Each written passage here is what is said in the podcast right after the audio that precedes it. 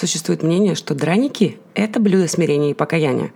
И действительно, ведь только отбросив все мирское, можно дербанить картошку в течение 40 минут. Добро пожаловать на «Каждое блюдо истории», эпизод 32. Я ваша ведущая Катя, и сегодня мы едем в Беларусь. Драники – это картофельные оладьи, и они являются популярным блюдом европейской кухни, особенно в восточной ее части – эти картофельные блины или оладьи можно встретить практически везде, где в пищу употребляется картофель. От Латинской Америки до Северной Европы, в частности белорусской, украинской, русской, польской, немецкой и еврейской кухнях. Драники, конечно же, являются неотъемлемым атрибутом белорусской кухни. По одной из версий, драники пришли в белорусскую кухню из немецкой благодаря выпущенному в 1830 году труду под названием «Кухар добро навучаны» Яна Шитлера, в котором он привел позаимствованный у немцев рецепт оладий из картофеля. Драники готовят из натертого или давленного сырого картофеля с добавлением соли и яиц, а также добавляется мука для связывания крахмала. Также по вкусу могут добавляться другие ингредиенты, например, лук или чеснок. Полученное тесто перемешивают и жарят на сковороде на свином жиру или растительном масле. Традиционно драники подают горячими со сметаной, сливочным маслом, уздором, что является топленым свиным салом, или мочанкой – как правило, остывшие драники меняют свои вкусовые качества, поэтому некоторыми людьми считается, что их можно есть как самостоятельное блюдо лишь сразу после приготовления.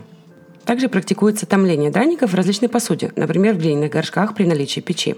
А в СССР в свое время широкое распространение получило приготовление драников с начинкой из фарша, по примеру голубцов.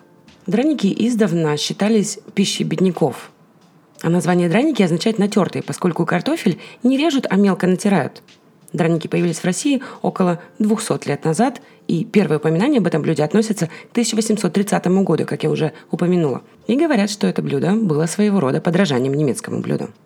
Существуют также международные варианты драников, такие как украинские деруны или кокорки, польские тартюхи и израильские латкисы. Драники, в отличие от японских суши или французского фондю, не считаются изысканным блюдом. Это можно объяснить низким происхождением основного ингредиента – картофеля – на протяжении длительного периода российской истории, да и в наши дни, этот овощ ассоциируется с нуждающимися, простыми людьми. Рецепты этого блюда варьируются от семьи к семье и от региона к региону. Одни добавляют лук, другие, более плотоядные люди, мясной фарш, третьи смешивают тертый картофель, например, с тертой морковью. Но традиционные русские и белорусские драники готовятся в соответствии с несколькими неизменными правилами, и главное из которых – никогда не использовать муку при приготовлении драников – Классический проверенный рецепт на самом деле очень прост. Это взять 6-7 крупных картофелин, луковицу, столовую ложку сметаны и соль. Натереть на терке лук, затем картофель. И самое важное, картофель должен быть натерт очень мелко. Настоятельно рекомендуется придерживаться этого порядка, потому что если натереть картофель первым, то драники приобретут зловещий синеватый оттенок. Затем во все это нужно добавить сметану и соль, разогреть сковороду и обжарить драники. Первоначально драники готовились довольно большими, размером с блюдцы, и поэтому напоминали маленькие солнышки. Однако вы, конечно, можете сделать их любого размера. Если что-то и определяет белорусскую кухню, так это обилие традиционных блюд из картофеля. Ну а что еще можно ожидать от страны с самым высоким потреблением картофеля на душу населения в мире? И нет, это отнюдь не Ирландия, это наша Беларусь. Оставаясь верными своим корням, белорусы едят различные вариации картофеля с утра до вечера. На обед они могут отведать картофельный суп, а затем картофельное пюре с мясом и овощами. Вечером на столе обычно появляется бабка или колдуны. Ну, конечно же, на завтрак нет лучше блюда, чем драники. Обычно их подают теплыми или горячими, и они так хороши по утрам, особенно когда на улице идет дождь или снег. Драники стали популярны в Беларуси в XIX веке. Как мы уже поняли, что драники на самом деле появились в Германии, а со временем попали в белорусскую кухню – Название драники, однако, пришло из старобелорусского языка и может быть переведено как «натирание». Взрослые любят драники со сметаной, жареным салом и яйцами или мочанкой. Мочанка – это блюдо, которое готовится из мелко нарезанных обрезков сала. А дети, конечно же, любят сладкие драники. Их подают с изрядным количеством масла и сахара сверху. В этом варианте рецепта лук, естественно, не добавляется. Хотя ингредиенты для драников довольно простые – картофель, лук и соль, их приготовление может быть довольно-таки трудоемким. Я думаю, многим в детство приходилось вручную натирать картофель на терке. Но в век прогресса и технологий мы сегодня можем перейти на использование кухонного комбайна или мощного блендера для натирания, то есть измельчения картофеля. Будучи одним из основных блюд белорусской кухни, драники имеют множество вариаций. Почти в каждом доме добавляют свой секретный ингредиент, чтобы улучшить вкус или сделать смесь более густой. Достаточно часто драники фаршируют мясом или грибами, а также готовят драники из тыквы или кабачков. Но это уже другая история. История – это ингредиент кулинарных традиций народа. Уникальные пищевые привычки и взгляды можно найти в каждой деревне, каждом районе и каждом городе в любой стране мира. И Беларусь не является исключением. Основными продуктами сельского хозяйства на территории Беларуси являются зерновые культуры, такие как рожь, ячмень, пшеница и другие злаки – на протяжении веков белорусы продолжают питаться хлебом, крупами, овощами и бобовыми. Если вы слушали мой эпизод про критскую кухню, вы знаете, насколько полезны эти продукты для долголетия и для общего здоровья. Если не слушали, пожалуйста, вернитесь на пару эпизодов назад. Но ну, вернемся к нашим белорусам, а точнее к картофелю, который называется бульба. Бульба отмечается различными исследователями и кулинарами как знаковый продукт для белорусов – и как олицетворение их самобытности. Этот уникальный и невероятно универсальный овощ является типичным в сознании белорусов и рассматривается ими как национальное кулинарное наследие. А наследие кулинарной традиции влияет на формирование идентичности в любой стране и в Беларуси в частности. В последние 20 лет резко возрос интерес к традиционной белорусской кухне, о чем свидетельствуют многочисленные кулинарные статьи и книги – Исследования включают в себя различные исторические, этнографические и антропологические факты. Более того, исследователи пытаются воссоздать традиционную белорусскую кухню. В Беларуси картофель начал появляться со второй половины 17 века, между 1676 и 1687 годами. Он получил широкое распространение на территории Речи Посполитой, куда входила и современная Беларусь. Позже он стал одним из самых популярных продуктов белорусской кухни – я думаю, всем знакомо неофициальное прозвище белорусов в советское время – бульбаши. Это значит любители или едоки картофеля. На самом деле прозвище бульбаши использовалось для обозначения региональной специализации Советской Беларуси как основного производителя картофеля в республиках Советского Союза. В 1970-х и 80-х годах в Белорусской Советской Социалистической Республике шел процесс селекции и улучшения сортов картофеля.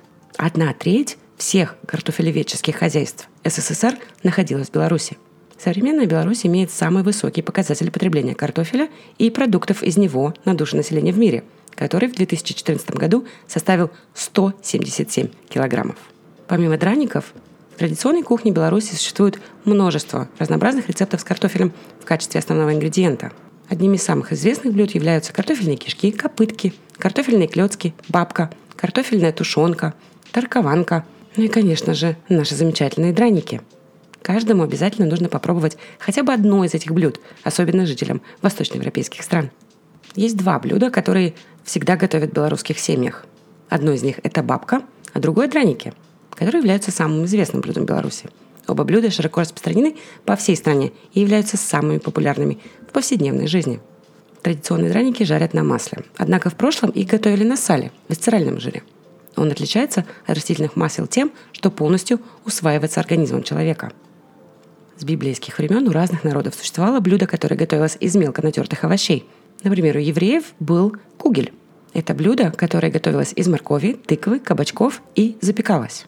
На территории Беларуси рецепт кугеля перетерпел значительные изменения, где в 17 веке крестьяне постепенно начали готовить блюда из картофеля – Бабка – одно из блюд, которое было изобретено на основе модифицированного кугеля.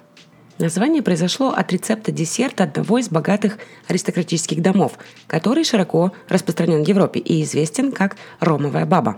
Согласно одной из легенд, название «бабка», что дословно, конечно же, означает «бабушка», использовалось аристократами, чтобы посмеяться над крестьянами, потому что только бабушка могла позволить себе картофельное блюдо – и это стало парадоксом и иронией, так как в итоге название было приписано этому блюду. Сегодня крестьянское блюдо по-прежнему популярно и любимо жителями Беларуси, то время как ромовая баба почти забыта. Белорусская бабка довольно проста в приготовлении и не требует сложного процесса.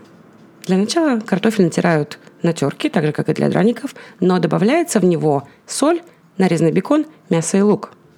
В некоторых вариантах рецепта можно добавить яйцо, сметану и муку – После этого картофельное тесто выливают в форму, а затем кладут в глубокую сковороду. Форму также можно выложить в керамический горшок и запекать в духовке около 30 минут. Но вернемся к драникам. Некоторые белорусские дети называют драники местными чипсами. На самом деле картофельные драники распространены не только в Беларуси, но и в кулинарных традициях Швейцарии, Германии, Норвегии и Польши. Традиционный рецепт настоящих белорусских картофельных драников имеет свои особенности. И он очень похож на русский, потому что, скорее всего, наш русский рецепт был позаимствован именно у белорусов во времена СССР. Белорусы готовят свои драники только из картофеля, лука и соли, не добавляя муки. Картофель очищают, моют и натирают на терке вместе с луковицей. Добавляется соль, хорошо перемешивается и смесь обжаривается на растительном масле до золотистой корочки. В чем разница между белорусскими драниками и еврейскими латкес? Картофельный латкес и драники очень похожи. По сути, это картофельные оладьи, обжаренные в масле. И в латкес, и в драниках в качестве основных ингредиентов используются картофель и яйца. Однако в латкес добавляют пекарский порошок, мацовую муку и иногда даже молоко. Но, как мы уже поняли, белорусские драники не включают в себя эти дополнительные ингредиенты. Напоследок, прежде чем закончить этот эпизод, я хочу поговорить немного об американских хэш браунс. Если вы были в Макдональдсе, вы знаете, что такое хэш браунс. Ну а те, кто не в курсе, хэш браунс – это картофель порезанный и подрумяненный. Остатки вареного картофеля измельчают и обжаривают на сковороде, чтобы придать им хрустящую корочку. Картофель обычно подается в качестве гарнира к большинству блюд. Однако в жареном виде он стал любимым блюдом на завтрак в США. Первоначально это блюдо называлось хэшированный подрумяненный картофель. Затем оно превратилось в хэшированный браун и, наконец, закрепилось за хэш-браун. Термин хэш происходит от французского слова аши, которое обозначает действие измельчения или взбивания. Поскольку остатки картофеля готовились подобным образом, считается, что блюдо получило свое название именно от этого слова. Когда в холодильнике остаются остатки еды, возникает желание либо выбросить их, либо использовать для приготовления чего-то вкусного на завтрак. И именно так, должно быть, думали американцы, когда ввели моду на утренний прием пищи хэш-браун. Идея состояла в том, чтобы использовать оставшийся картофель с пользой.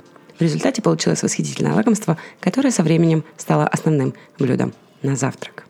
Вы знаете, картофель – это на самом деле лучшая еда в мире. И точка. Нет, правда, это многоцелевая еда. И картофель можно жарить, делать из него пюре, его можно запекать.